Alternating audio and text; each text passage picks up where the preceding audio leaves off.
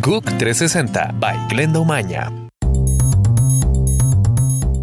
Hola, soy Glenda Umaña. Muchas gracias por estar con nosotros en GUC 360. Comenzamos nuestro resumen en Argentina porque el presidente Mauricio Macri anunció una recompensa millonaria para quien localice el submarino Ara San Juan que desapareció el 15 de noviembre en el Atlántico Sur.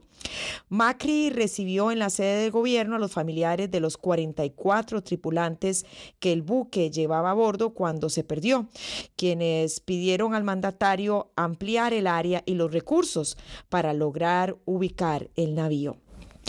Hoy el vicepresidente de Estados Unidos, Mike Pence, afirmó que Washington va a revelar pronto las sanciones más duras jamás adoptadas contra Corea del Norte.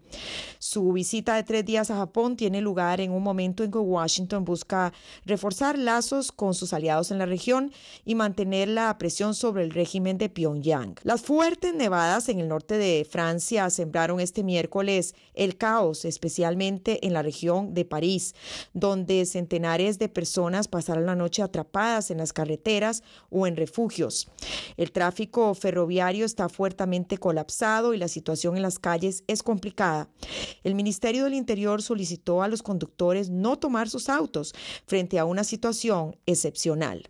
En Taiwán, los servicios de rescate trabajan sin descanso en la ciudad Huayen para intentar encontrar supervivientes tras un terremoto de 6,4 grados de magnitud que dejó decenas de muertos y por lo menos 200 heridos.